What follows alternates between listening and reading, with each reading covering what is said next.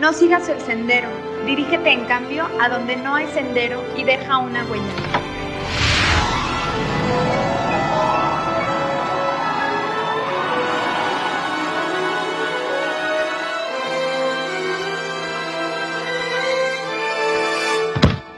Quiero volar.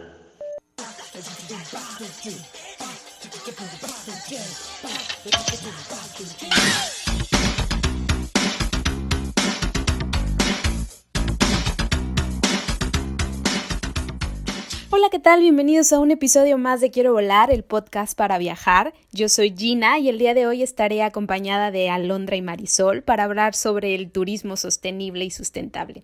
Aprovechando la celebración de la Tierra y durante esta charla, entrevista, intentaremos reflexionar y crear conciencia sobre nuestra manera de viajar.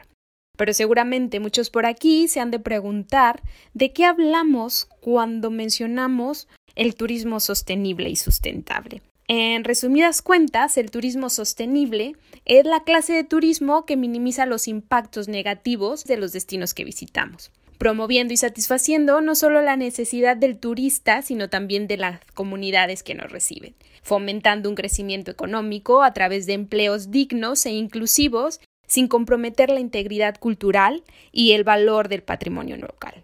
El turismo sostenible también busca preservar la identidad de los lugares, favoreciendo el intercambio cultural, considerando también el patrimonio natural, preservando los recursos naturales, al hacer uso responsable de ellos y respetando la biodiversidad.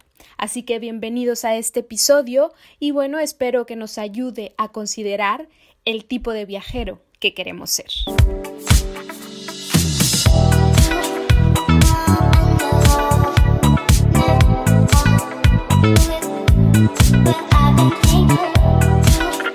Y bueno, en este episodio contamos con la visita de Marisol Rueda Flores, quien es bióloga por la Universidad del Estado de Morelos y maestra en el manejo de recursos marinos.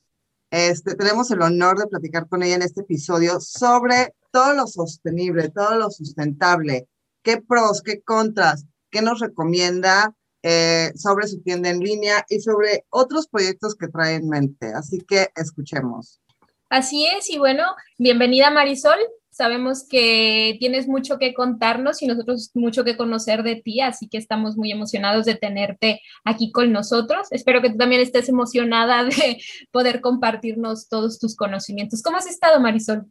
Muy bien, muchas gracias por invitarme, Gina y Alondra. Muy emocionada, sí, de participar con ustedes, que ya lo teníamos ahí en el tintero desde hace tiempo. Así lo es.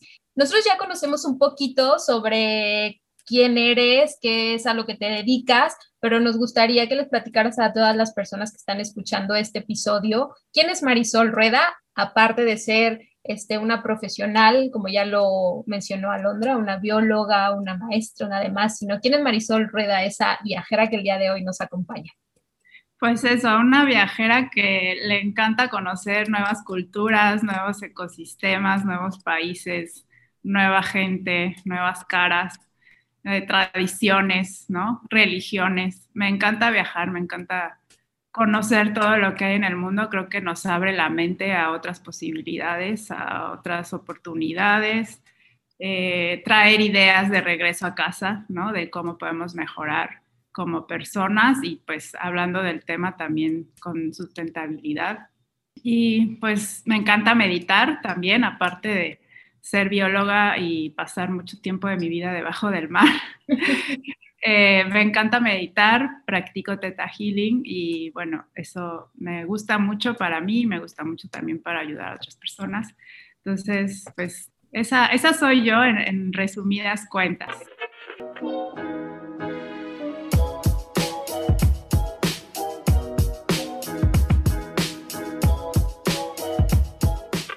Para los que nos siguen en la comunidad, seguramente deben de recordar que hace algunos años nos compartiste un texto, una experiencia de viaje donde nos narrabas tu experiencia a través del Parque del Tairona. Y ahí tocabas uno de los puntos que vamos a hablar acerca del día de hoy, ¿no? Cómo viajar a través de los hermosos recursos naturales que tiene la Tierra por ofrecernos y cómo hacerlo de una manera responsable. ¿Tú te consideras una viajera responsable? Sí, totalmente.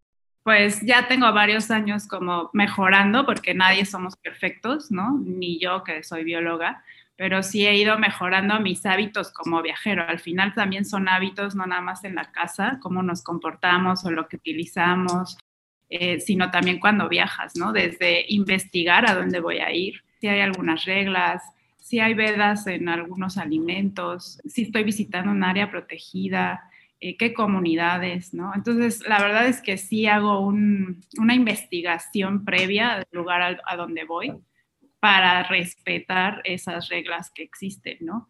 Y obviamente pues no me quedo con, con eso para mí, ¿no? Muchas veces comparto eso a otros viajeros, la gente ya me conoce que me encanta viajar. En la pandemia obviamente estoy atoradísima, ya no puedo más.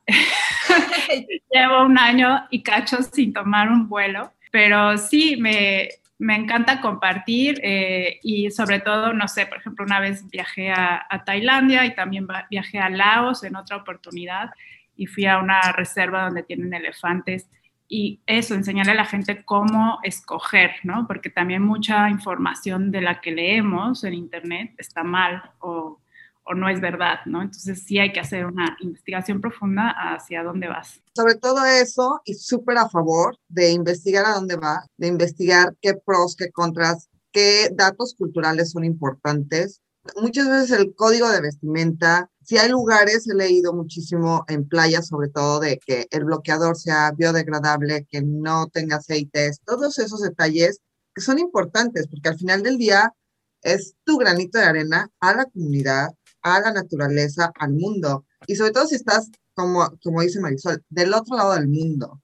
Entonces, investigar qué páginas son realmente este, confiables para que hagas un voluntariado, para que visites un santuario de elefantes y respetando sobre todo el entorno, porque no puedes ir a imponer lo que, lo que tú eres o lo que tú, tú ya traes culturalmente. Estás siendo a otra cultura. Y es algo que yo siempre digo, nosotros vamos como viajeros, vas a respetar el lugar al que vas, no vas a imponerte. El que viajes, el que visites, no quiere decir que vas a imponer tu ideología o tus maneras o lo que sea. pues no hay basureros aquí, pues lo tiro. No, o sea, es desde como viajero tener tu bolsita y ir guardando tu basura para que entonces cuando encuentres un basurero, lo tires. Pues, todos esos pequeños detalles que podemos hacer y que hacen mucha diferencia, que además hablan bien de nosotros. O sea, si, si al final del día le pregunto a Marisol de dónde eres y dice de México, pues ya, no, ya fue check para México, ¿sabes?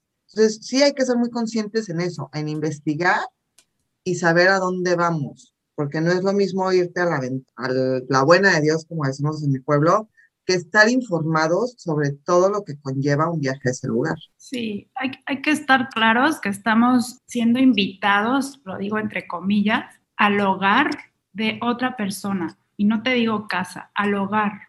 Ahí viven, de ahí comen, ahí trabajan, se relacionan con sus ecosistemas, con su cultura, con su religión. Entonces, estás visitando la casa, el hogar de alguien más. Lo mismo cuando les hablo de meter la cabeza en el agua, o sea, tú no vives ahí, estás visitando la casa de los animales que viven ahí. Hay que respetar, o sea, es, simplemente un respeto. Aparte, bueno, hay que dejar muy en claro que mm, el turismo sostenible y sustentable no solamente abarca las cuestiones ecológicas o medioambientales, sino que también abarca el desarrollo económico, el ambiente sociocultural en el que se desenvuelve el destino en el que estamos este, nosotros emprendiendo nuestro viaje. Y parte fundamental de eso es lo que menciona Marisol, o sea, el respeto. Yo creo que como viajeros, la principal regla de oro al viajar es eso, o sea, respetar en todas las cuestiones el lugar en el que estamos. Ahora a mí me gustaría preguntarte, Marisol, ¿qué es ser un viajero sustentable?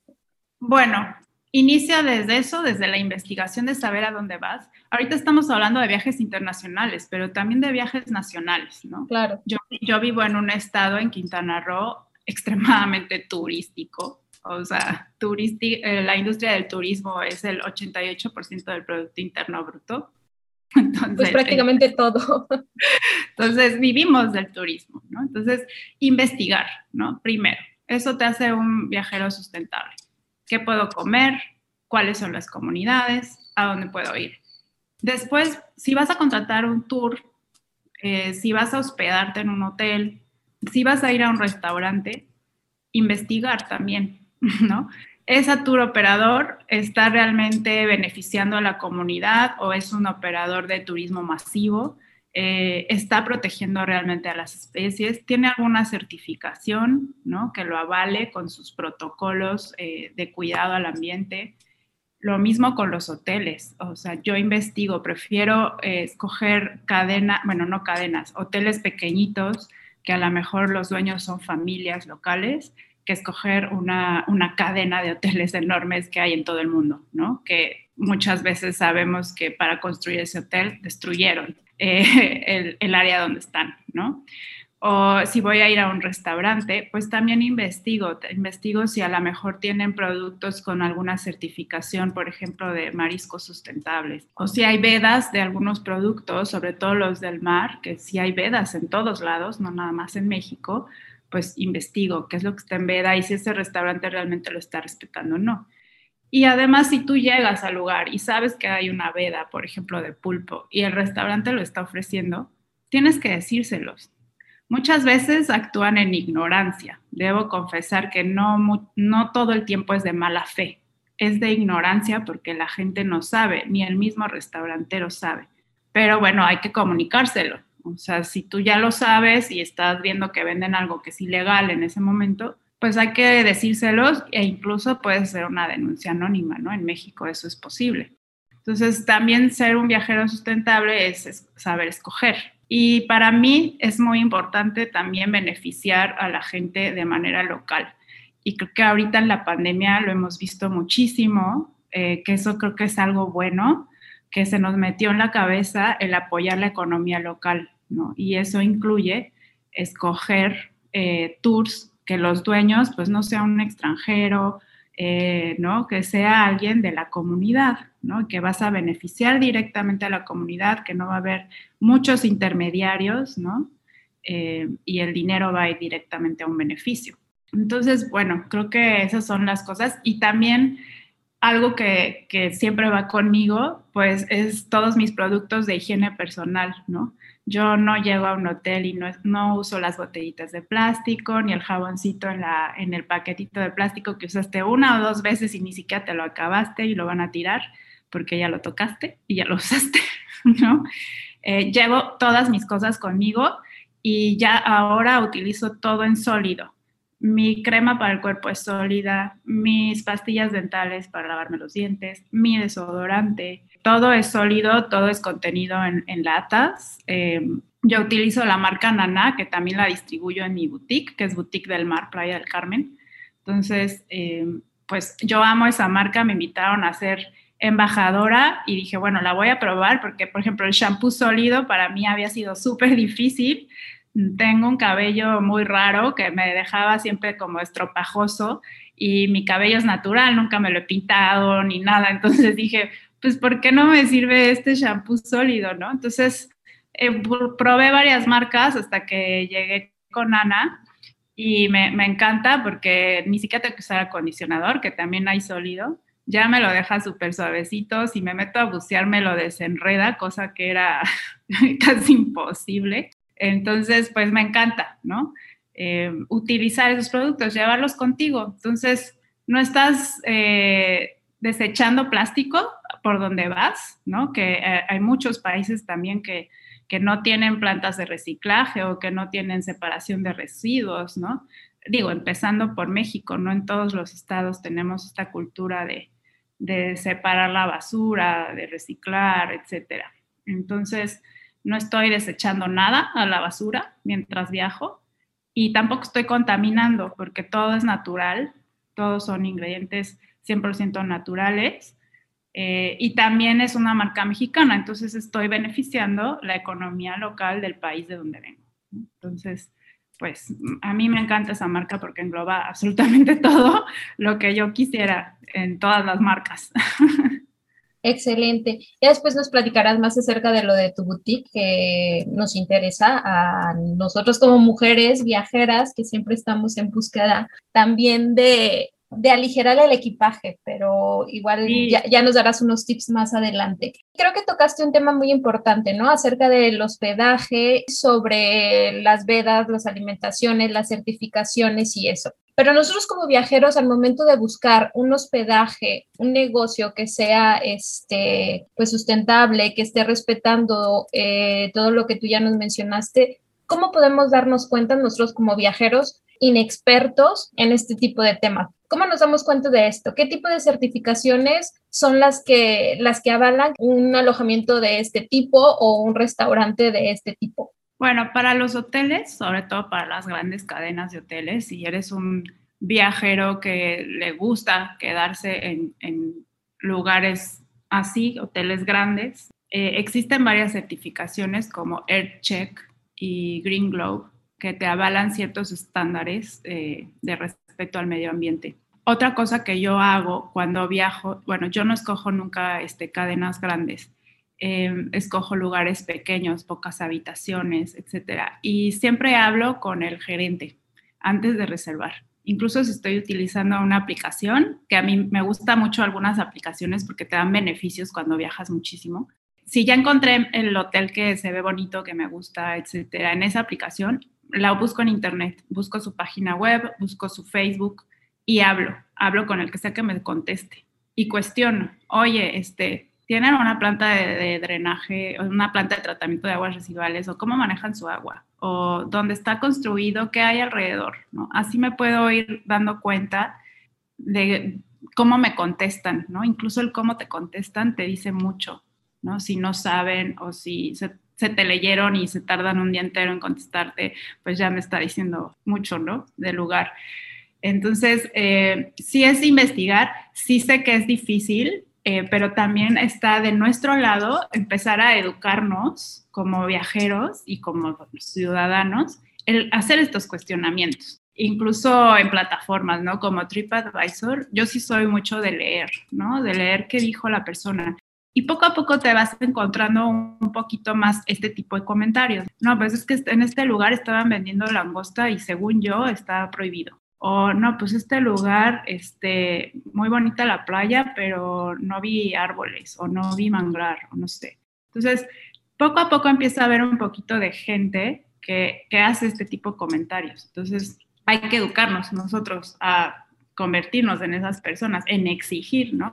Ahora sí que es la oferta y demanda. Si yo voy a exigir algo como cliente, pues también estamos propiciando a que los dueños pues empiecen a voltear a ver que necesitan estas nuevas cosas que estamos buscando los viajeros sustentables. Y en el caso, por ejemplo, yo desconozco lo que mencionabas, ¿no? De cuáles son las temporadas de consumir cierto tipo de mariscos o cuándo son las vedas de pulpo, cuándo puedo comer langosta, dónde puedo comerlo, dónde no. No sé si Alondra lo sabía, pero yo no. No, había escuchado, sí había escuchado así como hay verdad, pero vaya, lo había escuchado igual, como en general y como el tema del momento al lugar al que vas, pero no había escuchado como que era un factor recurrente o algo que se da tan seguido. Sí, primero quiero eh, poner en contexto al público que es una veda, porque a lo mejor en su vida han escuchado esa palabra y no saben qué significa. Perfecto. Veda, así, ¿ve what? ¿de qué me están hablando estas locas? Claro. Entonces, bueno, una veda es un periodo durante el año que puede ir de semanas a meses donde está prohibido pescar cierta especie comestible que es parte de nuestra dieta. Pulpo, mero, camarón, tiburón, prácticamente todo lo que comemos tiene ese periodo de descanso, por así decirlo, donde no se toca para que para que logremos que haya reproducción. Algunas de las vedas, y no digo que todas, porque todavía hay mucho trabajo que hacer en algunas leyes, sobre todo en las de tiburón, eh, muchas de las vedas sí están acorde al periodo de reproducción de esas especies. Entonces, mientras están reproduciendo, tú no puedes pescar. Y esto hace la lógica, o sea, para tener más hijitos de esas especies, ¿no? Y que se desborden en el mar y podamos seguir teniendo ese alimento. Entonces, no todas las vedas están puestas en esos periodos, pero la mayoría sí. y también hay mucho trabajo de organizaciones tratando de cambiar las que no. Entonces, esos son las vedas, periodos donde no se puede pescar, eso, y por ende no lo puedes consumir en ningún lugar. Ahora, ¿dónde puedo checar? La primera, la oficial, la más fácil, con la pesca, la Comisión Nacional de Pesca en México. ¿sí? Entonces tú te metes a la página de Conapesca, que es gubernamental, y ahí puedes encontrar un PDF increíble que te va a decir de cuándo a cuándo está la veda de todas las especies y también cambia por región. O sea, si estamos hablando de todo México, no va a haber la misma veda para Quintana Roo que para la península de Baja California, ¿sí? Van a ser diferentes. Entonces, eh, esa ahí la pueden descargar y otras páginas eh, donde también encuentran esta información. Una es la Alianza Canancay, que yo estoy colaborando ahorita con ellos y bueno, he colaborado con ellos por muchos años. Ellos trabajan en la creación de refugios pesqueros. Entonces, un refugio pesquero es una zona donde para siempre está prohibida la pesca y los mismos pescadores de cooperativas legales son las que proponen estas áreas donde no se va a pescar. Entonces, no es que las cierren con una rejita y demás, ¿no? O sea, son coordenadas que sabemos en el mar donde no se puede entrar para pescar. Y eso hace que, pues, los animales se mueven, ¿no? Entonces, se desbordan cuando se reproducen lo suficiente a otras áreas donde sí se permite la pesca. Entonces, trabaja mucho en pesca sustentable. Esta, esta alianza involucra a todos los sectores habidos y por haber. Y ahí también encuentran esta información de las vedas. Y la última es, pueden visitar donde trabajo, que se llama Healthy Reefs for Healthy People, que es arrecifes saludables para gente saludable. Si se van al Instagram, por ahí también tenemos un infográfico increíble que hicimos con otra organización que se llama Coral Hero, que también trabajan acá en Quintana Roo. Y este infográfico está súper sencillo, es una ruedita con los iconos de todas las especies, mero, pulpo, langosta, etcétera, y esa ruedita nos dice en qué meses está prohibida. Entonces, sí hay información, espero que les sea útil y, y, pues eso, lo pueden buscar. Ahora sí puedo decir que sí está fácil, o sea, tienen tres. Por como lo explicaste, definitivamente está para todos, para que todos lo entendamos desde el PDF súper completo hasta el circulito donde te indica cómo y cuándo y dónde y cómo no y cómo sí. Entonces, está perfecto porque es, creo que la información está. Y como tú has estado diciendo todo, toda esta entrevista, está en nosotros hacer ese cambio, está en nosotros investigar, informarnos, qué queremos hacer. Porque tengo esa duda, por ejemplo, yo soy mucho de cargar con mi botella de agua, igual mi, mi kit de, de limpieza, que es rellenable, no utilizo lo de los teles, bla, bla, bla, bla. Pero empiezas por tu casa. Yo, por ejemplo, lo veo con mis hermanas, mi mamá, que reciclamos una cosa, que la composta, bla, bla. Pero ¿cómo hacer a esa persona o cómo, cómo puedes invitar a, a las personas que de pronto dicen, a mí no me importa, me vale, yo sigo con el champú del hotel es lo más y te además te ahorras y no sé qué, o sea, ¿cómo poder cambiarles un poquito el chip? ¿Cómo cómo educar a esas personas que, que, están como en el mood de no me importa, yo vengo a relajarme, yo vengo a disfrutar, yo vengo, que es válido, pero a la vez, ¿cómo, cómo concientizamos? ¿Cómo, ¿Cómo puedes invitar a esas personas a decir, bueno, sigue yendo a al hotel de cadena, pero mira, hay unos tips que puedes utilizar ahí. Uh -huh. o sea, igual puedes hacer esto para colaborar y empezar desde ahí y empezar a educarte, porque al final créanme, y lo digo de manera personal, se te hace muy satisfactorio el decir, ay, qué bonito, estoy reciclando mi bolsita de basura al, al reciclaje, ¿sabes? Es como, estoy poniendo mi, mi, granito y se te hace costumbre, o sea, ya se te hace una tarea de, de que no te pesa, que no ni lo haces inconscientemente. Entonces, ¿cómo invitar a esas personas? ¿Cómo educar a las personas, a los viajeros? Sí, pues vaya, lo primero es nosotros, como ya lo estamos haciendo, no tirar la toalla, porque puede ser bien frustrante, de verdad, porque puedes tener amigos súper cercanos que nada que ver con lo que tú predicas y haces, ¿no? Y eso puede llegar a ser súper desesperante, ¿no? Pero eh, creo que hoy en día el que te vean actuar y actuar y actuar y decir y decir y decir hasta el cansancio eh, eh, vas a un restaurante a comer con ellos y de verdad yo creo que a lo mejor algunos amigos míos ya me, habrán odiado para ahora porque pregunto todo y no quiero popote. Y si me vas a dar el platito con la bolsita de plástico, no quiero la bolsita de plástico. Este, me detestan, pero así es como se logran los cambios hablando y diciendo, o sea, no me voy a quedar de brazos cruzados porque sé lo que ocasiona, ¿no? Ahora, si tienes amigos con hijos, es decirles, ¿qué mundo le vas a dejar a tus hijos? Porque se las estamos dejando difícil, de verdad. O sea, estamos muchos chambeando en esto, pero cada vez está más difícil. Entonces, ¿qué mundo le vas a dejar a tus hijos? O sea, lo que yo vi, ahorita yo no tengo hijos, pero lo que he visto sé que mi sobrino no lo va, no lo va a ver. Y eso es súper doloroso para alguien como yo que trabaja directamente en el mar, que no va a poder ver lo que yo sí pude. Entonces, eso es un poco, o sea, que, que piensen en el planeta que les están dejando a sus hijos. Y también les digo muchas veces, pues sí, te encanta venir a la playa y estar comodísimo en tu camastro y que te sirvan. ¿A quién no? Se llaman vacaciones, ¿no? No quiero hacer nada, no quiero mover un dedo. Pero pues nada te cuesta llevar tu popotito de metal contigo a todos lados, que ni siquiera pesa, ¿no?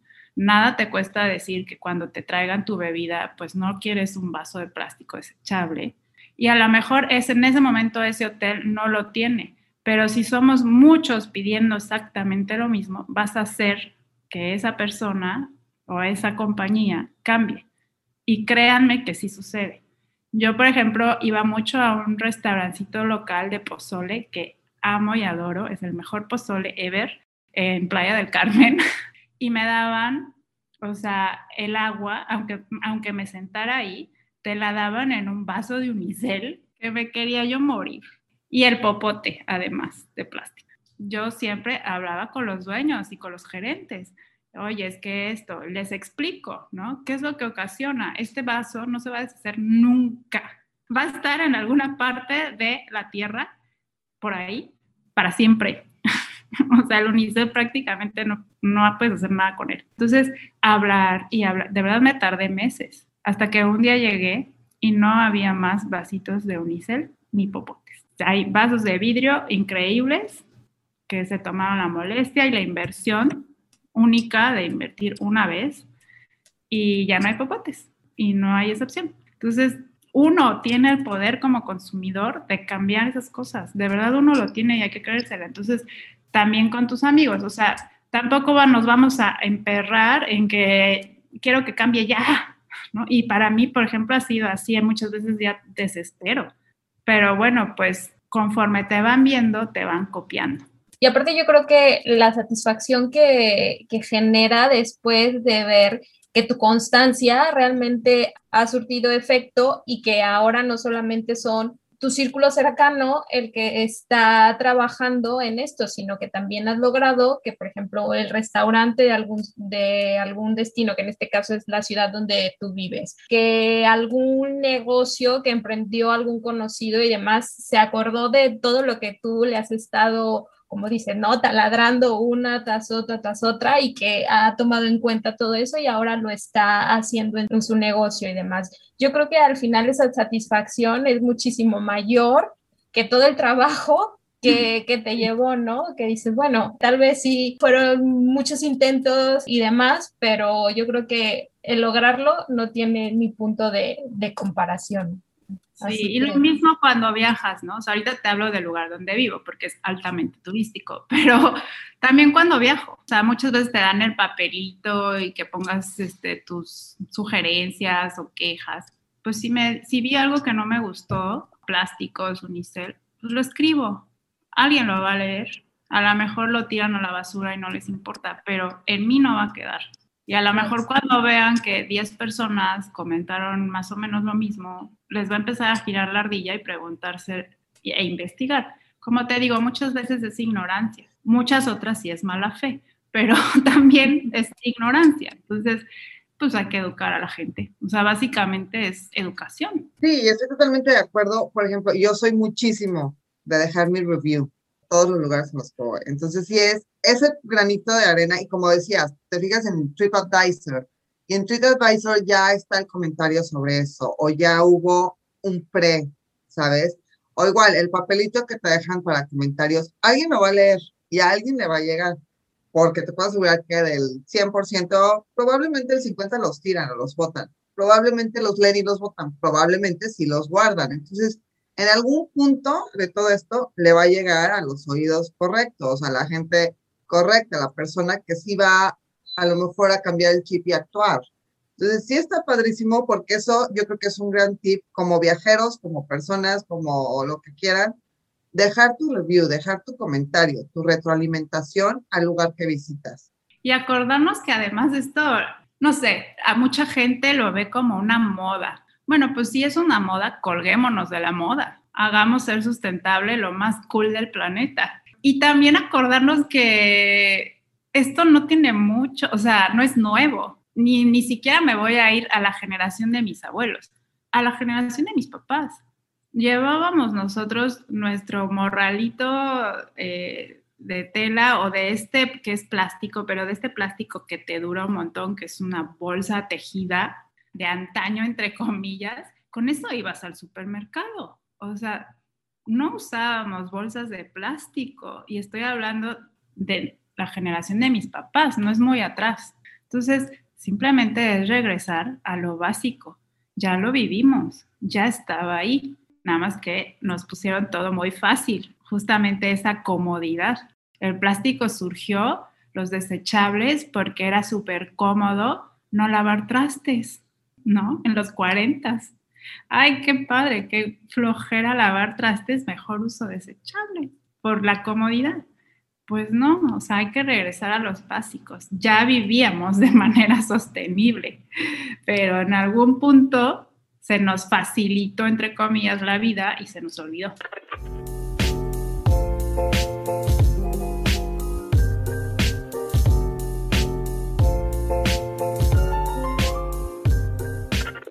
Oye, Marisol, eh, me gustaría que nos platicaras también acerca de los arrecifes.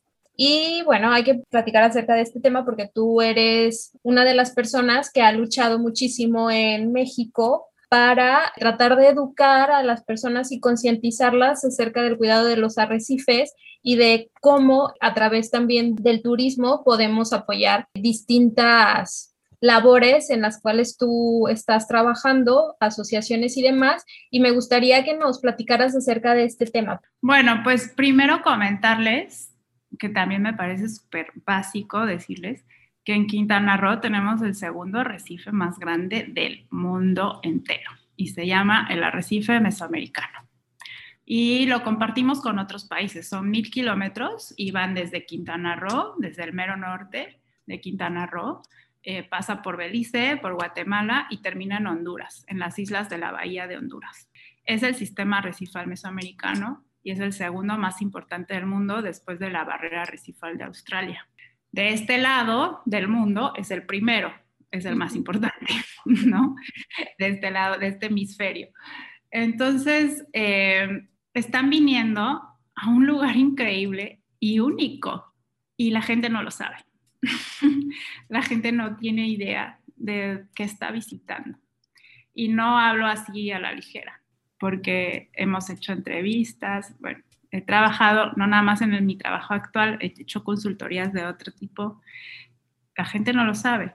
Y tú llegas al aeropuerto de Cancún, que es un aeropuerto internacional, ustedes lo saben, donde pues, todo el mundo literal, y no hay ni un letrero, ni uno, que te diga que vienes al arrecife mesoamericano, ni a una de las selvas más grandes también de, de México, ¿no?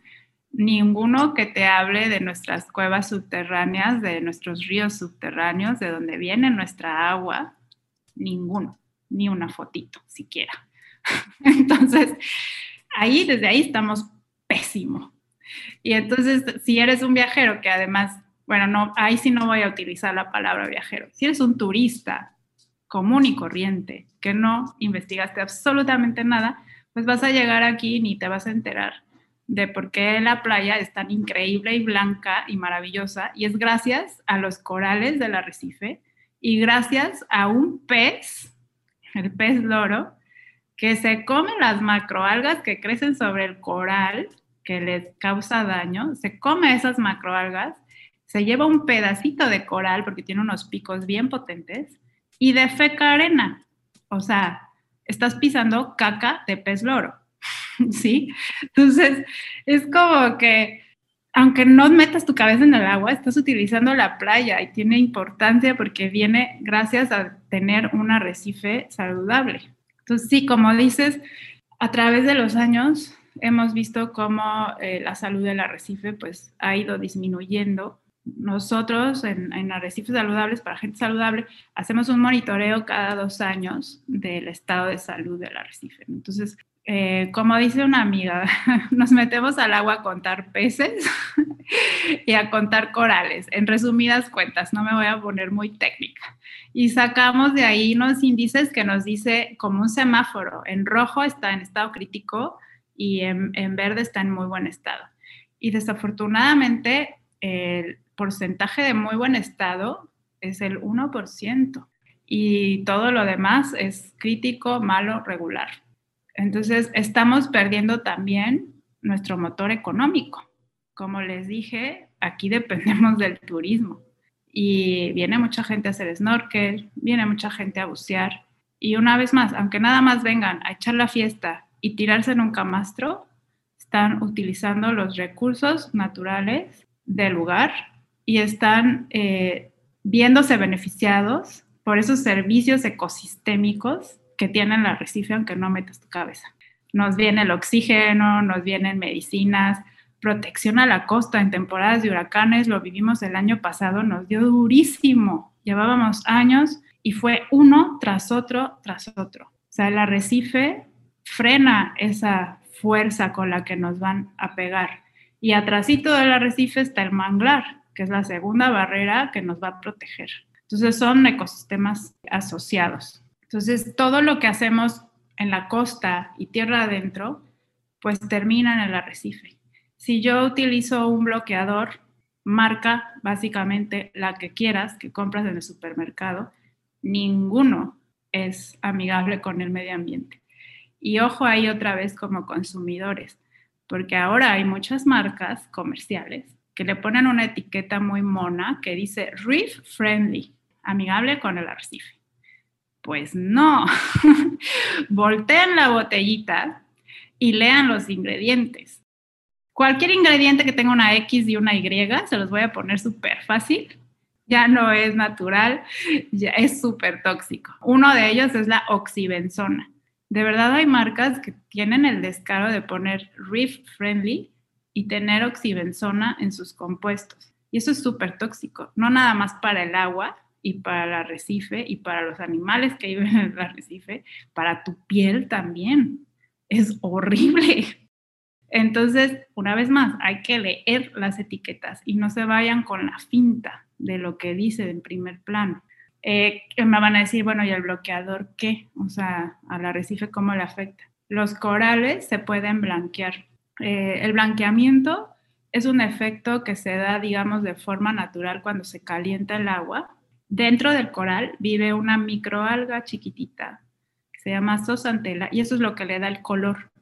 El coral es carbonato de calcio, entonces si lo viéramos así, sin nada, es un esqueleto de color blanco porque está formado de calcio. Y lo que le da el color es esta microalga y también le da nutrientes, ¿no? Entonces tienen ahí una relación buena ondita entre la microalga y el coral, se benefician mutuamente. Cuando la temperatura del agua sube, pues esa microalga no le gusta agarra sus maletas y dice, yo me voy a viajar a otro lado, ahí se ven, y el coral se queda blanco, el puro esqueleto. No quiere decir que esté muerto, no necesariamente. Si la temperatura del agua regresa a lo normal, eh, esa microalga, microalga regresa, ¿no? Si no sucede eso, entonces sí, empieza a crecer otro tipo de algas, macroalgas, que van a cubrir el coral y lo van a sofocar. Entonces, los bloqueadores tienen este efecto de blanqueamiento también. Y me van a decir, ay, pero nada más me pongo poquito. Sí, súmale a los 15 millones de turistas que visitan anualmente Quintana Roo. Entonces, sumemos, no es nada más nuestra acción individual, sino en el colectivo. todo lo que estamos usando. Y aquí tenemos un sistema calcáreo, o sea, si tú cavas dos metros hay agua. Aquí no tenemos ríos superficiales como en el resto del país. Todos nuestros ríos son subterráneos y es increíble. Son los cenotes a los que también viene la gente a visitar. Entonces, ¿por qué no queremos que utilicen repelente y bloqueador en los cenotes? Porque nosotros estamos usando esa agua para todo, para lavarnos los dientes, para bañarnos, para tomar. Eh, y esos ríos subterráneos están conectados al mar. Hay un flujo de agua que va y viene entre el mar y el agua dulce de los ríos subterráneos. Entonces, todo lo que le pongamos a dos metros abajo de tierra, va a terminar en el arrecife. Si tú vas a poner aceite en el drenaje, todos los productos tóxicos que utilizas para lavar tu ropa, para limpiar tu casa, para ti mismo, ¿no? Por eso es que hay que cambiarnos a biodegradable lo más posible. Y hoy en día la verdad es que sí hay muchísimas marcas y muchas opciones. O sea, antes era un poco más complicado y más caro, pero ahora que hay mucha más oferta, pues es más barato y es más fácil de encontrar. Entonces, hasta lo que estás haciendo en tu casa tiene un efecto en el mar, aunque tú no lo veas. Y también, si no vives aquí, también tiene un efecto lo que estás haciendo en el lugar donde vives, porque todos estamos conectados. La basura que termina en el mar, bueno, recibimos basura de Taiwán, o sea, de Asia. O sea, todo se mueve, no hay fronteras en el mar. No hay, pásame tu pasaporte para ver si me cruzo de aquí para allá. No, o sea, entonces hay que ser conscientes, incluso si no vives en una zona costera.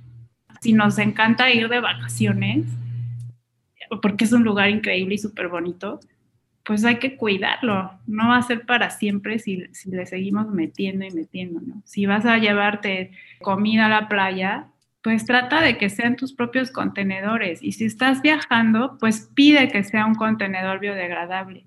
Y todavía mejor, llévatelo de regreso y ponlo en un basurero. Vieras ahora en Semana Santa la cantidad de basura que había en las playas, te quieres morir de la tristeza. No hemos aprendido nada en un año de pandemia, nada. O sea, es impresionante. Y una vez más, estás visitando el, hogar de otras personas y de otras especies. Entonces, si tú quieres seguir vacacionando en estos lugares increíbles, pues en qué cabeza cabe que si dejas tu basura ahí va a desaparecer mágicamente. Entonces, nada nos cuesta llevarnos lo que trajimos. Y sobre todo reducir, o sea, la verdad es que todo está en reducir el consumo, evitar lo más posible generar basura. Pero si ya la generaste, pues al menos dispone de ella de una manera adecuada. Yo estoy en shock, igual que tú, o sea, según yo, hago como todo lo posible y todo, pero hay mil y un cosas que hacer, además de, todo lo que estoy haciendo, de todo lo que estamos haciendo, y mil y un cosas que aprender. Y creo que lo básico y lo que tocaste perfecto es regresar a la época de nuestros papás, donde era la bolsa este, tejida. No sé por qué dejamos de usarla. ¿En qué momento el plástico se convirtió en lo esencial, sabes? Entonces, estoy en shock. Yo, por ejemplo, soy de las que tengo que usar bloqueador del mil porque me ampollo, me pongo rojísima, horrible. Y sí, sí he visto que hay ya la opción biodegradable, que, que ya en la variación de precios es muy amplia, ya no es exclusivo de un segmento de la población. Entonces, sí es educarnos y estoy impactada. Yo estoy, ¿me tienes? Así que no muevo la vista. Sí, lo que decía Gina al principio, ¿no? De este turismo de voluntariado. Y sí hay. Y en Quintana Roo hay opciones. Bueno, de la iniciativa donde yo trabajo no tenemos un programa de voluntariado. Este, somos una ONG muy pequeña, aunque hacemos muchísimas cosas en cuatro países diferentes, pero no tenemos eso. Pero sí nuestras organizaciones socias tienen estos programas de, de turismo de voluntariado. Eh, te menciono eh, un par. Eh, una es Global Vision International. Ellos están en Puerto Morelos, aquí en Quintana Roo, y tienen un programa donde reciben estudiantes extranjeros, en su mayoría ingleses, y también mexicanos, donde, pues bueno, tú como voluntario pagas por estar ahí un determinado tiempo de meses y ahí te enseñan a monitorear el arrecife. Eh, te enseñan e incluso a bucear si no sabes bucear y después a, hacer este monitoreo. No voy a entrar en detalles, pero pues llevamos tablas, lápices bajo el agua y la gente dice que hacen esos locos con sus cintas ahí abajo del agua, con sus tubos de PVC. Bueno, estamos midiendo peces y midiendo corales. Entonces, ellos tienen este programa, también tienen becas para los que son mexicanos, lo cual está padre. Y entonces aprendes del arrecife y contribuyes, porque esos datos que esa organización está tomando viene de regreso a nuestra organización y podemos hacer este mapa del semáforo que les contaba de rojo a verde, qué tan crítico o qué tan muy bien está el, arrecife. Otra organización con la que trabajamos es el Centro Ecológico Acumal. Ahí eh, también reciben voluntarios para aprender a monitorear y también están colaborando en el monitoreo. Y es el, el mismo ejemplo de Global Vision International. Esos datos también nos ayudan a nosotros para conocer el estado de salud del arrecife. ¿no? Entonces, están estas dos organizaciones directamente trabajando en, arrecifes y también hay eh, voluntariados, eh, por ejemplo, en el cuidado de tortugas, si se van a Isla Mujeres, en la Tortugranja, también acá en la Riviera Maya con Flora, Fauna y Cultura, también tienen un programa de tortugas. También tengo una queridísima amiga, Karen Fuentes, que tiene su propia organización que se llama Manta México Caribe y tiene un programa increíble, así que se los recomiendo sobre todas las cosas para voluntariarse e ir a monitorear mantas en, Isla Mujeres también. Está fenomenal y bueno, cada año sacan sus convocatorias, tú aplicas, ¿no? Y, muy importante resaltar que no tienes que ser biólogo, ¿no? No tienes que estar en esa línea, pero si quieres aprender, si realmente muestras interés y demás, pues estás bienvenido, ¿no? En estos programas. Entonces, pues sí, busquen Manta México Caribe, La Tortugranja, Centro Ecológico Acumal, Global Vision International, y ahí van a encontrar varias opciones si quieren visitar un lugar y al mismo tiempo aprender algo y contribuir, ¿no? Entonces, sí hay esas opciones.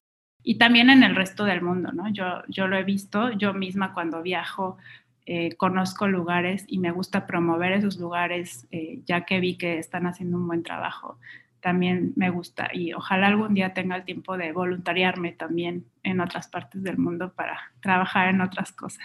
Ay, Marisol, muchísimas gracias. De todos modos, estaríamos compartiendo esta información por escrito en nuestras redes sociales para que la gente pueda entrar directamente a través de, de los enlaces y puedan estar bien informados acerca de todas estas asociaciones que nos has mencionado se me hace súper bonito estos tipos de temas que estamos tocando porque estamos conociendo muchísimas cosas y aparte nos estás dando consejos que realmente son fáciles de llevar a cabo, ¿no? Yo creo que la mayoría de las aportaciones que podemos hacer como viajeros responsables, sustentables, no están fuera de nuestras manos, o sea, que a lo mejor nos requieren un poquito más de, de trabajo, sí, pero no son imposibles.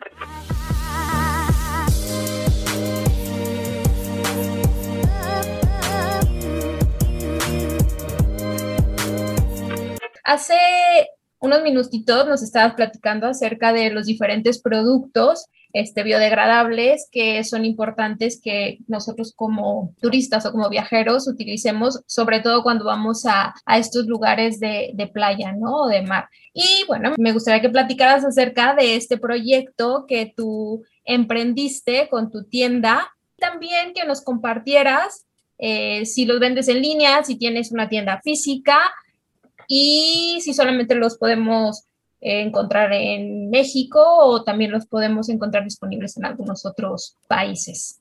Bueno, eh, Boutique del Mar, Playa del Carmen, eh, lo comencé en el 2017 y empecé porque el tema de los plásticos es algo a mí que me apasiona y pues fue muy abrumador ver pues tanto y tanto plástico que hay aquí en Quintana Roo. Y también me di cuenta que muchas veces la gente de verdad no sabe qué hacer o se le cierra el mundo eh, o no se le ocurre que podría ser tan sencillo como cambiar de estar comprando en la tiendita de la esquina tu botella de plástico con agua a traer tu botella con, con el agua desde tu casa o desde tu hotel y poderlo rellenar, ¿no? Entonces, eh, dije, bueno, hay que, hay que ofrecerle a la gente estas alternativas porque existen, ¿no? Y es fácil, porque una vez que te creas el hábito, pues se queda para siempre. Entonces, así fue que empecé por esta preocupación de ver tanto plástico. Eh, empecé con algunos productos como los popotes eh, de, de, acero inoxidable, uno y te dura toda la vida. Diseñé, bueno, contraté unos diseñadores mexicanos también y me diseñaron mis, mis, mis bolsas de manta.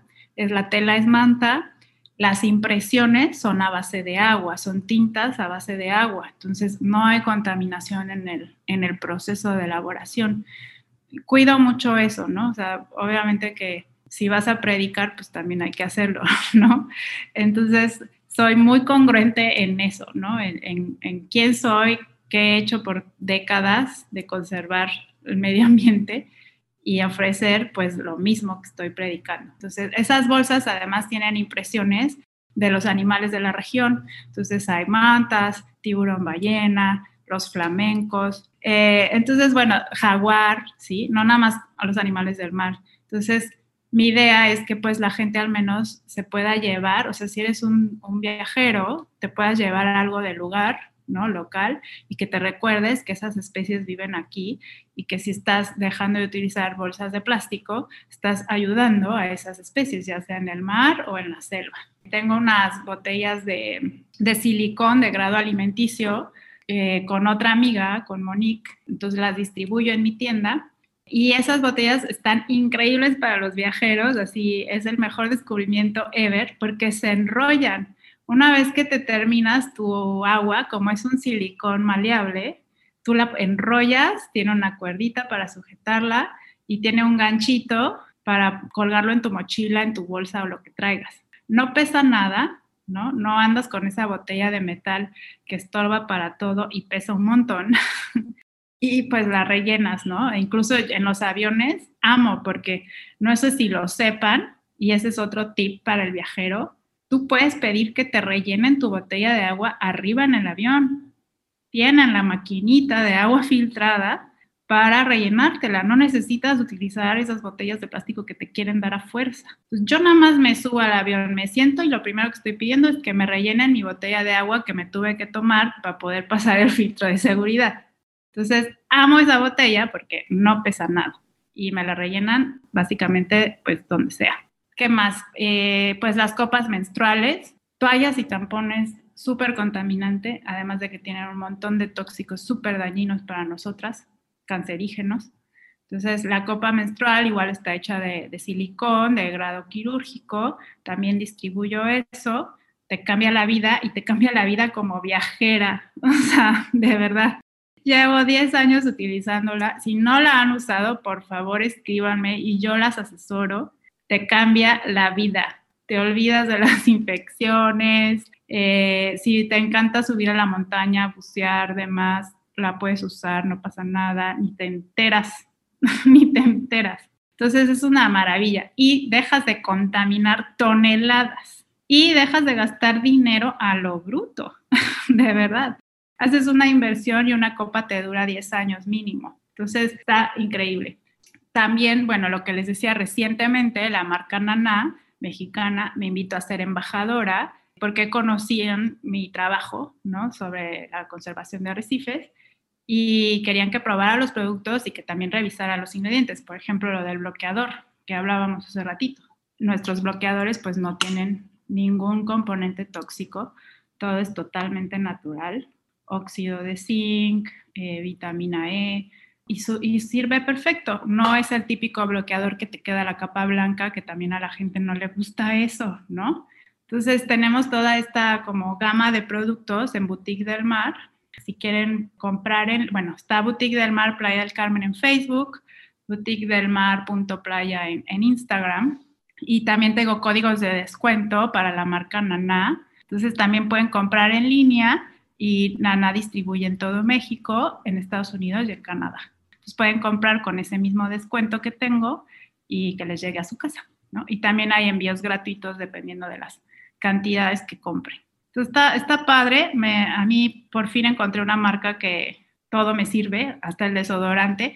yo batallé con los desodorantes. Era el único producto que seguía utilizando un desodorante comercial, que sé que es súper tóxico, pero yo sudo demasiado, o sea, sudo como hombre, ¿no? Entonces era muy incómodo. Probé de todo, probé en aerosol, eh, natural, probé la piedra de alumbre, bueno, probé todo lo que existe en el mercado natural y nada me funcionaba hasta que Nana llegó a mi vida y me solucionó esa última parte que me faltaba. Y bueno, como les dije, todos son latitas, entonces está increíble porque no pesan, eh, tu producto no se maltrata mientras viajas. Este rollo de que solo puedes llevar 100 mililitros de líquido en el carry-on, te lo evitas, todo es sólido, todo puede ir en tu carry-on, nadie te lo va a quitar. Y pues eso, no contaminas el lugar a donde estás yendo, no contaminas el agua del lugar al que estás yendo. Y ni a las especies, ni, ni a ti. Es que de veras siempre regreso a nosotros. Si no lo hacen por las especies, háganlo por ustedes mismos. Todo lo que consumimos del supermercado es súper tóxico. Luego se preguntan por qué a gente de 30 años tiene cáncer. Si no se han convencido por el tema de la salud, del planeta, todo lo que ya dijimos, híjole, estoy viendo la página por espacio, tan solo por espacio. La botella está increíble. Y tengo que decir que yo estoy buscando una botella así cuando fui a África, porque es lo que quería, algo que no fuera, mis botellas generalmente son de vidrio. Entonces, algo que no fuera tan pesado, tan de volumen, y bla, bla. Encontré una que al final se me rompió. Estoy viéndolas y estoy ¿por qué no supe de esto antes? ¿Por qué no vi esas latitas y no sabes lo que te ahorras en espacio? Está increíble, increíble. Los que nos están escuchando, aprovechen el descuento, el código de descuento. Dense un clavado a las páginas, están increíbles los productos, de verdad. De todos modos, vamos a estar ahí en nuestras redes sociales eh, enviando los códigos de descuento, las páginas que nos acabas de compartir, no solamente de los voluntariados, sino también de, tu tienda en línea.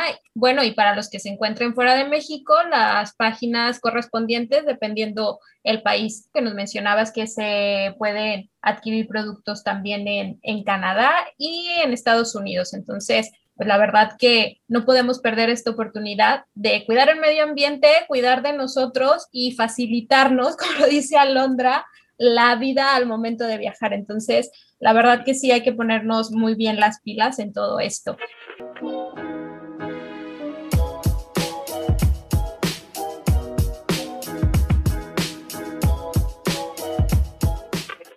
Yo creo que ha llegado el momento del tema final, porque ya que no se nos va y nos estamos alargando porque es infinidad de cosas las que estamos descubriendo al charlar contigo, Marisol. Para poner en contexto acerca de las personas que no escucharon el episodio anterior, nosotros hablábamos acerca de lo desagradable y desafortunado que se está volviendo eh, mal desarrollo turístico o las infraestructuras turísticas que se están llevando a cabo en la Ribera Maya, que es súper triste que tengamos un país, bueno, las tres somos mexicanas, que tengamos un país con unos recursos naturales sorprendentes que ya muchísimos lugares o muchísimas personas quisieran tener en sus países y desgraciadamente no los tienen, y que nosotros pues no estamos valorando y que estamos sobreexplotando estos destinos, no solamente nosotros como viajeros, pues ya dijimos que tenemos una gran responsabilidad de cuidarlos, ¿no? Pero también está el punto ahí que, que me gustaría que nos platicaras y que nos informaras también de todos estos desarrollos urbanísticos, hoteleros, infraestructuras de comunicación que se están llevando a cabo de una manera incorrecta y que se están cargando literalmente esta maravilla natural que tenemos en nuestro país. Sí, este es el tema tétrico. no les va a gustar nada lo que voy a decir. Es el, tema deprimente y, espero poder terminar en una nota positiva, eh, porque la esperanza es lo último que muere. Me sigo metiendo eso yo misma en la cabeza, porque es muy desgastante y muy frustrante trabajar ya, yo llevo 11 años viviendo aquí y ver el deterioro constante y sonante y que habemos muchas organizaciones y muchas personas trabajando por tratar de preservar este lugar, una vez más, no nada más por el medio ambiente, sino por la gente local, ¿no? Que vive aquí. Esta es una tierra maya, también mucha gente no sabe siquiera que vienen a visitar eh, Tierra Maya. Em, sí, es muy frustrante y los problemas ambientales son diario. no hay un día de descanso. Diario hay noticias súper deprimentes. Tengo infinidad de ejemplos que dar. Eh, voy a hablar eh, de dos que son los más actuales, los más candentes, los más de moda, entre comillas, y que incluso han llegado ya a las noticias nacionales, porque también muchas veces se quedan las notas aquí. Y, no, tenemos que visibilizar lo que está sucediendo a nivel nacional e internacional, eh, como los casos de Tulum ¿no? y de Holbox. Tulum para mí es, se me apachurra el corazón de verdad. Era un pueblo increíble y te estoy hablando de hace 10 años, ni siquiera es mucho. Podías irte a la playa, todo era bastante más accesible que como es ahora. Podías disfrutar de la comunidad, conocer a gente interesante, disfrutar de los recursos naturales. Para mí Tulum es la playa más hermosa de todo Quintana Roo, de verdad. Y esas ruinas que están a la orilla de la playa son únicas en el mundo. Es fenomenal. No sé cuántas veces he ido a las ruinas. Ya las últimas veces que han venido amigos, ya les digo, ay, vayan a las ruinas porque yo ya me las super sé de memoria, ¿no? Era increíble. Y lo que veo hoy en día es algo ambiental y socialmente deplorable. Es increíble cómo ha cambiado el giro del turismo que llega. Es un turismo totalmente inconsciente de dónde viene es un turismo con un alto poder adquisitivo porque Tulum, de ser un pueblo mochilero, se convirtió en una ciudad que no tiene la infraestructura de una ciudad eh, jet set para gastarte de 80 a 100 pesos en una cerveza. Ni siquiera con el ojo rojo, que es el clamatito con las salsitas deliciosas que nos encanta echarnos en la playa. Ni siquiera con eso. Se volvió un lugar impagable para las personas locales que vivimos aquí con los sueldos que tenemos. Un lugar que se volvió bastante exclusivo y elitista en, en cierto sentido para la gente que lo puede pagar, en su mayoría extranjeros que ganan en otra moneda, dólares o euros, ¿no? Y que para ellos es nada pagar cuatro o cinco dólares por una cerveza, cuando para nosotros es bastante. Entonces, ese es un aspecto social pero siempre está conectado con el aspecto ambiental, porque pues ahora somos más, llega más gente. Y como les dije, la infraestructura no avanza. Nuestras plantas de tratamiento de aguas residuales están prácticamente colapsadas. Y muchos de los problemas es que ni siquiera las casas en la zona urbana o los hoteles en la zona costera están conectados a una planta de tratamiento de agua aunque mal funcione, pero ni siquiera están conectados. Entonces, mucho se va directamente a lo que les hablaba, a nuestros ríos subterráneos, los cenotes que están viniendo a visitar donde están metiendo a nadar. Ahí se va el agua. O los que utilizan fosas sépticas. Funcionarían muy bien si como dueño te encargaras de desasolvar a cada rato. ¿Y qué vemos? También contratan estas compañías que van a, a vaciar las fosas sépticas y van y lo tiran en un manglar clandestinamente. Toda esa agua residual, sucia, sin ningún tratamiento, directo al manglar. Entonces, en el manglar se generan los peces que te estás comiendo. de verdad, es que la gente tiene que entender esta conexión. Somos parte del ecosistema. Todo está conectado y todo va a repercutir al final en ti también toda esta tala de manglar. El manglar es una especie protegida. Aquí en Quintana Roo tenemos cuatro especies diferentes. Es una especie protegida eh, con una ley federal, eh, con los sitios Ramsar, y lo están talando a diestra y siniestra. Están creando nuevos caminos. Eh, a un lado del camino puedes literalmente ver que había un o hay un cenote, o sea, casi que si te sale tu llanta del camino caes en el cenote eh, sin hacer, eh, sin permisos, o sea, todo esto es de forma ilegal. Cada vez que tú vas a construir algo, tienes que tener una manifestación de impacto ambiental que diga cómo va a afectar, qué es lo que hay, dónde vas a construir, cómo vas a compensar, etcétera. Ni siquiera existen estas manifestaciones de impacto ambiental y están abriendo caminos inimaginables porque claro, el turismo ahora es enorme, es muchísimo. Y desafortunadamente el tipo de turismo que nos está llegando no es el viajero sustentable, no es lo que se predica. Tulum se vende mucho como este lugar eco-chic. Son palabras porque realmente no lo son. Y, pensar sobre todo en el agua, es nuestro recurso hídrico el más importante. Pensamos que es infinito y pues no lo es. O nos acabamos el agua o contaminamos el agua a tal grado que ya no la vamos a poder utilizar.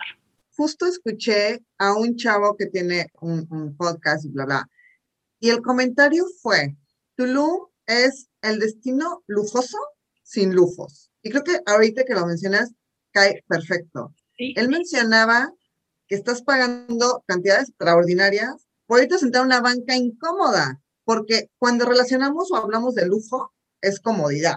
O sea, tú estás pagando por el que te lleven la, la comida a, donde estás, la silla cómoda. Dice, no, Tulum ya es un destino caro, lujoso, entre comillas, y además incómodo, porque están como sustentables o porque son, tienen las bancas ecológicas. Es un pedazo de madera que ni siquiera está bien y por el concepto te lo ponen así y además te lo están cobrando.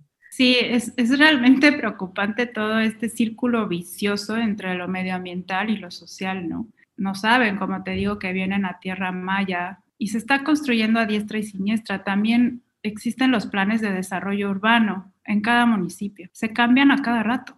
Y hemos hecho recomendaciones, todos mis colegas que también trabajan en este tema y demás, y no se integran. Eh, el agua. Insisto muchísimo en eso porque creo que es el principal problema que tenemos en Quintana Roo, que no, no tenemos plantas de tratamiento residuales eh, de nivel primario. ¿Eso qué quiere decir? Que el agua casi que regresa prístina para lugares como estos, ¿no? Que son de aguas cristalinas, que puedes ver metros y metros a distancia debajo del agua.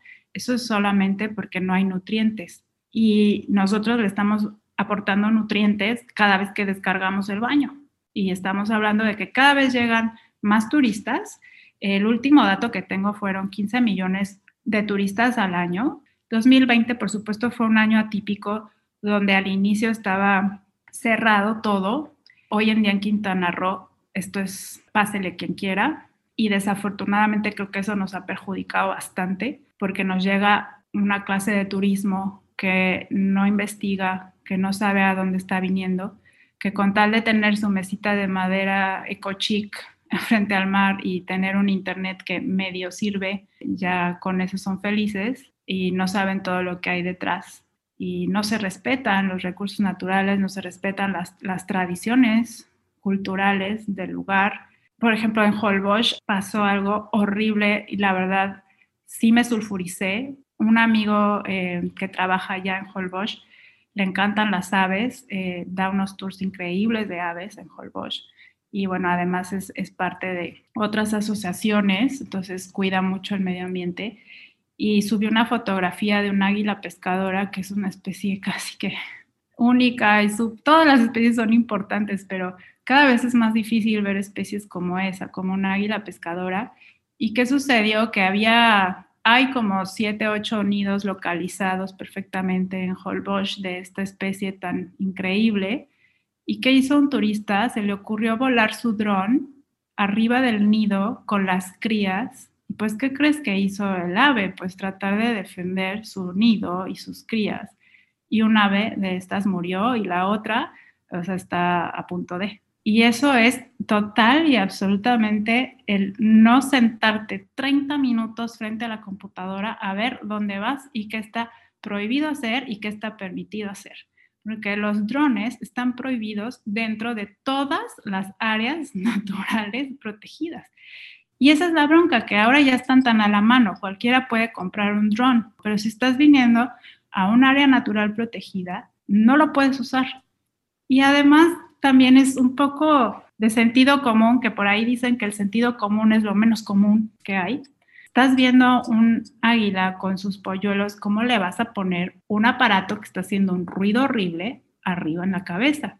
Me pareció abominable, o sea, perdimos una águila pescadora y esta gente, o sea, llega queriendo tener su selfie, su foto increíble para Instagram y no están pensando en absolutamente nada. Ni siquiera saben que están visitando un área natural protegida, que hay un plan de manejo y que hay reglas que tienes que seguir. Todavía no es tan grave como el caso de Tulum, pero le seguimos apostando al turismo masivo. Realmente aquí quieren vender que somos un lugar de turismo sustentable y sí hay, pero muy poco y hay que buscarle. Y sí quiero terminar como la nota positiva de que sí lo hay. Está la marca eh, Mayacán para ir a, otra reserva de la biosfera que se llama Siancán, que también la gente no sabe que es una reserva de la biosfera, que es como el estatus máximo que puede tener un lugar de protección. Están eh, marcas como Kai Tours que se encargan mucho de la sustentabilidad en sus tours eh, y cuando vas a Tiburón Ballena, eh, está, es mi amiga Luzma, es una bióloga y te va a explicar todo el tiburón ballena, no nada más te va a aventar al agua. Tenemos que buscar este tipo de tours que nos están educando, que nos están enseñando a dónde venimos y que tenemos que tener hábitos, nos guste o no, que sean respetuosos con el medio ambiente estos prestadores de servicios turísticos que están buscando trabajar con la comunidad, etcétera, tenemos que impulsar más eso tenemos que escoger eso como viajeros, cambiarle el chip. No, o sea, aquí están viniendo como si todo fuera desechable, la gente es desechable, el lugar es desechable, no les importa mientras tengan su cerveza puesta en su mesa. E incluso para las construcciones, ¿no? O sea, Tulum es impagable. Comprarse algo en Tulum como mexicano es casi que imposible y además que está construido sin las manifestaciones de impacto ambiental, eh, con muchos problemas detrás, ¿no? No sabes ni lo que estás comprando, ni siquiera si es totalmente legal.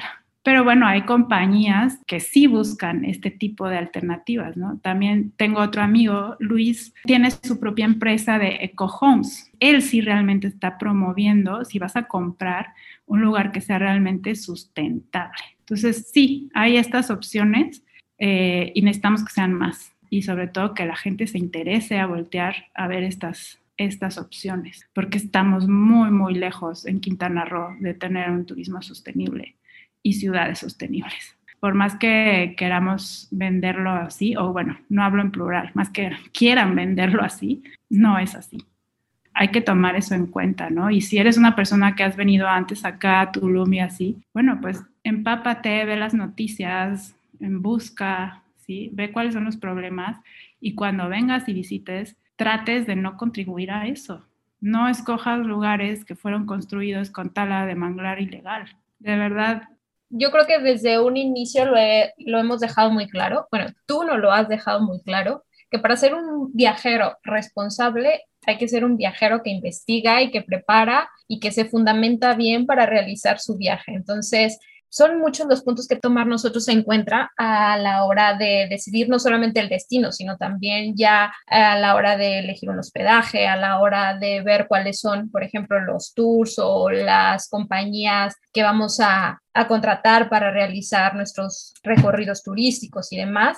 Y creo que es muy importante, como tú lo mencionas, ¿no? Dentro de todo lo malo hay cosas rescatables y es que existen personas, existen empresas, gente que tiene una visión y un respeto por la comunidad en la que están y también por el medio ambiente en el que están desenvolviéndote todos estos desarrollos turísticos, porque al final caemos a lo mismo, ¿no? O sea, es desagradable ver cómo todo lo que tú conociste hace 10 años se ha venido abajo, ¿no? pero al final sabemos que hay personas como tú que están buscando la manera de que ese turismo de masas no afecte más de lo que ya ha afectado y que se trate de educar a través, por ejemplo, de las acciones con las que tú estás, se busque también el educar, ¿no? Al turista, porque en muchas ocasiones lo he platicado con personas que les gusta viajar o que están dentro del mundo del turismo y demás, y decía, es que desgraciadamente estamos llegando a esto, dice, porque no hemos educado al viajero y es parte fundamental para todo, o sea, no solamente para la hora de viajar, por ejemplo, lo vemos dentro de la economía global como está, dentro del mismo sistema de salubridad, del sistema de educación y demás. O sea, realmente la ignorancia es lo que nos ha llevado a donde estamos. Entonces, la mejor manera de combatir cualquier situación es educando y dando a conocer esto, ¿no? Yo te puedo asegurar que muchas de las personas que van a Tulum ni siquiera saben dónde están parados, como tú lo decías, ¿no? O qué es lo que tuvieron que hacer para poder desarrollar el hotel donde se encuentran o el chiringuito o el restaurante, el bar donde se están tomando su cervecita. Y ahora yo también decirles que no el ser ecológico, el ser sustentable, tiene que ser, como lo decía, ¿no? Incómodo o caro, ni mucho menos. Hay muchos desarrollos ecológicos que cumplen al pie de la letra las leyes y demás, no solamente en México, sino también en otros lugares, pues que te aportan muchísimas comodidades y que aparte estás ayudando no solo al planeta, sino que estás también aportando lo que decía, ¿no? Al desarrollo económico, cultural y social del lugar de donde estás, porque es parte de todo lo que es el desarrollo sustentable en sí. Por favor, esto está, de verdad, muchísimas gracias Marisol, es increíble toda la información que hay y recordarles a todos nuestros seguidores que todas nuestras redes están abiertas. Si tienen alguna pregunta, con todo gusto nos pueden escribir, nos pueden contactar y si no tenemos la respuesta en ese momento, lo averiguamos juntos. La cuestión aquí, yo creo que el punto más importante es la información, estar informados todos. Sí, pues estamos totalmente abiertos eh, de contestar sus preguntas. A mí también me pueden escribir, me encuentran en todas las redes, en Instagram, Facebook y Twitter como Marisol Rueda Flores. Ahí estoy en todas, tengo mi fanpage, mi cuenta de Instagram es pública. Escríbanme. Eh, y con mucho gusto, si tienen una duda, yo les voy a orientar porque eso es lo que quiero, que exista más gente consciente y que no se lo queden ustedes. Por favor, compartan este episodio cuando lo escuchen, públicanlo en sus redes, compártanlo con sus amigos, con su familia, ¿no? La información es poder y necesitamos más gente poderosa de la buena. Pues muchísimas gracias, Marisol, te agradecemos infinitamente. ¿Alguna frase con la que te quieras despedir? Pues no hay planeta B o lo cuidan o nosotros mismos nos vamos a extinguir y el planeta va a estar a todo dar, ¿eh? Eso es lo que a mí no me preocupa. En cuanto dejemos de existir, esto, todo esto se soluciona en semanas. no hay planeta Este es el único. Hay que cuidarlo. Muchísimas gracias a Londra, muchísimas gracias Marisol y a todos los que nos están escuchando en este episodio más y los invitamos a que nos sigan en todas nuestras redes sociales. Ya saben, estamos en Facebook, Instagram, a través de arroba quiero punto volar y nos estamos escuchando en el próximo episodio. Hasta la próxima.